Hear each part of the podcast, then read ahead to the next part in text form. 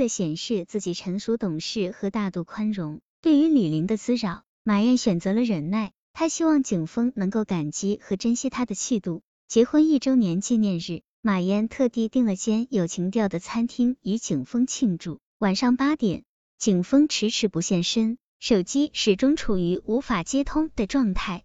预感到不妙，马燕匆匆赶到李林的住处。景峰果然在前妻家中，看见马燕，景峰才想起晚上的约会，歉疚的解释，原文没选上班长不肯吃饭，我一直在劝他，手机又没电了，对不起呀。李林像个精心策划的主谋，冷眼旁观马燕，等待着他的崩溃。当着李林的面，马燕很关切的问了问圆圆的情况，亲热的挽着景峰离开。回家的路上，景峰轻描淡写的说：“你别多想。”我只是去尽爸爸的责任。李玲的诅咒似乎应验了，他们虽然结了婚，却始终不快乐。李玲的复合之心再明显不过，景峰偏偏很享受前妻这种美女不行的荣耀。在他们纠缠不清的需要和被需要关系中，马燕第一次感觉自己像个多余的外人，泪眼中打量景峰。马燕喃喃追问：“你现在是一个好爸爸，一个负责任的好男人，但是……”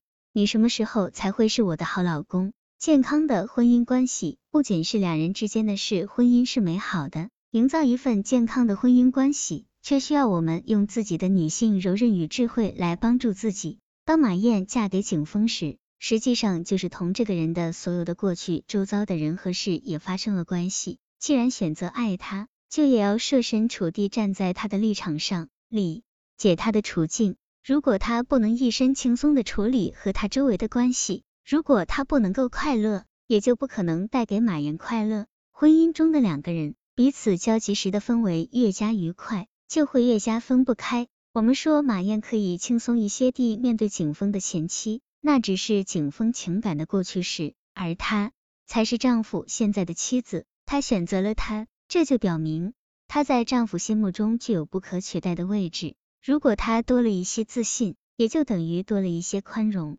前妻李玲心有不甘，也是可以理解的。她无非是自己不要的，别人也休想要。她错误的认为前夫应该为她死心塌地，而不应该这么快就有了别的女人。其实当初放弃的人是他自己，他只不过现在感情空窗寂寞而已。但这样的时候也会过去的。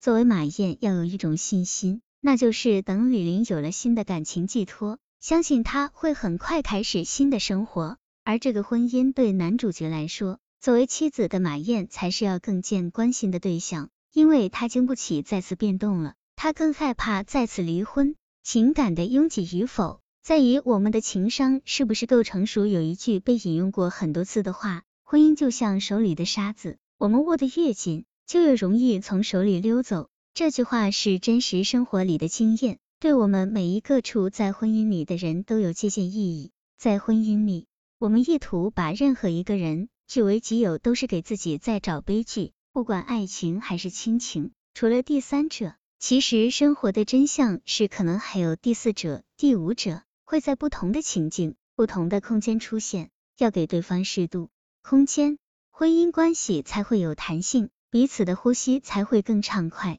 心灵的感觉也才会更自由。妻子马燕除了要懂得和时光先愉悦的进场外，还要明白在丈夫第二个婚姻中，适时的自得其乐，适时的退场，留给丈夫一些他自己的空间，而不是贪图眼前片刻的得意，而和丈夫的前妻、女儿的亲情对抗。其实以退为进，时刻保持一份轻松心态，是他现在面对自己觉得拥挤的婚姻最好的办法。夫妻间要学会坦诚的表达，有效的沟通。都说夫妻间要宽容，可是这个宽容也是有底线的。如果有些事情涉及到了自己的底线，这个时候我们要选择的不应该是隐忍，而应是采访积极有效的夫妻间的坦诚的对话。虽然我们在上面说了要以退一步海阔天空，但不可否认的是，在任何时候完全忽视自己内心声音都是痛苦的。因为他人的缘故而得不到自己婚姻的美满，是任谁都不可能长久维持的。